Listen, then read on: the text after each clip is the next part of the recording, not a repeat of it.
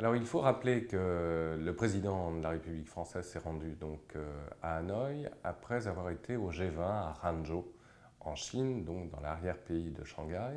Et donc il s'y est rendu euh, les 5 et 7 septembre 2016. C'est une visite évidemment très importante parce qu'elle est symbolique bien sûr. Euh, le Vietnam fut une ancienne colonie française.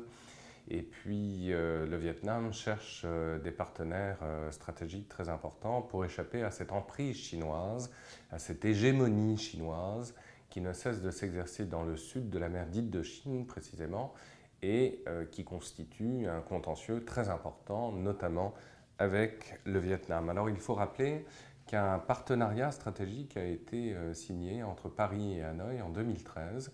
Et donc il s'agissait bien évidemment de l'honorer, surtout encore une fois contre euh, la Chine et le Vietnam a une euh, politique extrêmement pragmatique puisque depuis ces dernières années, elle a signé, le Vietnam a signé pardon, près de 13 partenariats stratégiques avec des pays aussi divers que l'Inde, euh, la Grande-Bretagne, la France, le Japon également.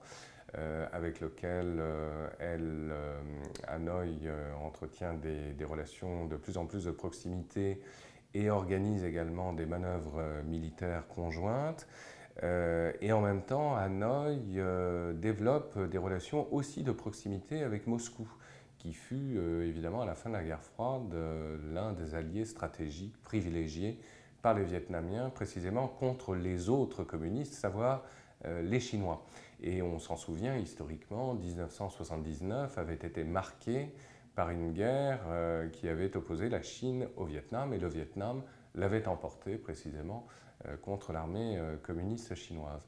Donc les relations évidemment entre Hanoï et Pékin ne sont pas bonnes. Il y a outre ces contentieux des problèmes, je dirais, tout simplement liés à la montée des nationalismes euh, de part et d'autre. On se souvient notamment en 2014 euh, d'une montée en puissance euh, de la colère des Vietnamiens contre des entrepreneurs chinois dans le nord même du Vietnam. Et sur les réseaux sociaux, la toile s'était enflammée justement avec des propos très racistes de Vietnamiens à l'encontre précisément des Chinois et réciproquement.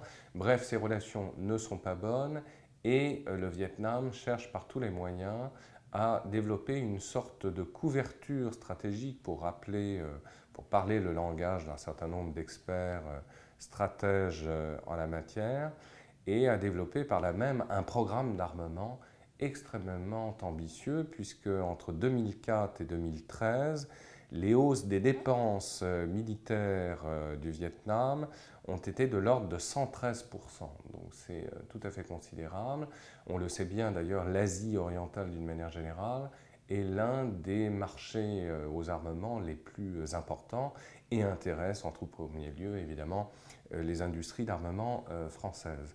il faut rappeler que le Vietnam, dans ce contexte, a acheté récemment à la Russie six sous-marins euh, de la classe Kilo qui, a priori, sont destinés évidemment à renforcer la défense du Vietnam contre les immixtions euh, chinoises, précisément dans cette région de contestation maritime, mais aussi des Sukhoi 30, des Sukhoi 27, un certain nombre d'avions destinés à la surveillance maritime d'origine canadienne, et euh, c'est dans ce contexte précisément que euh, François Hollande euh, s'est rendu à Hanoï.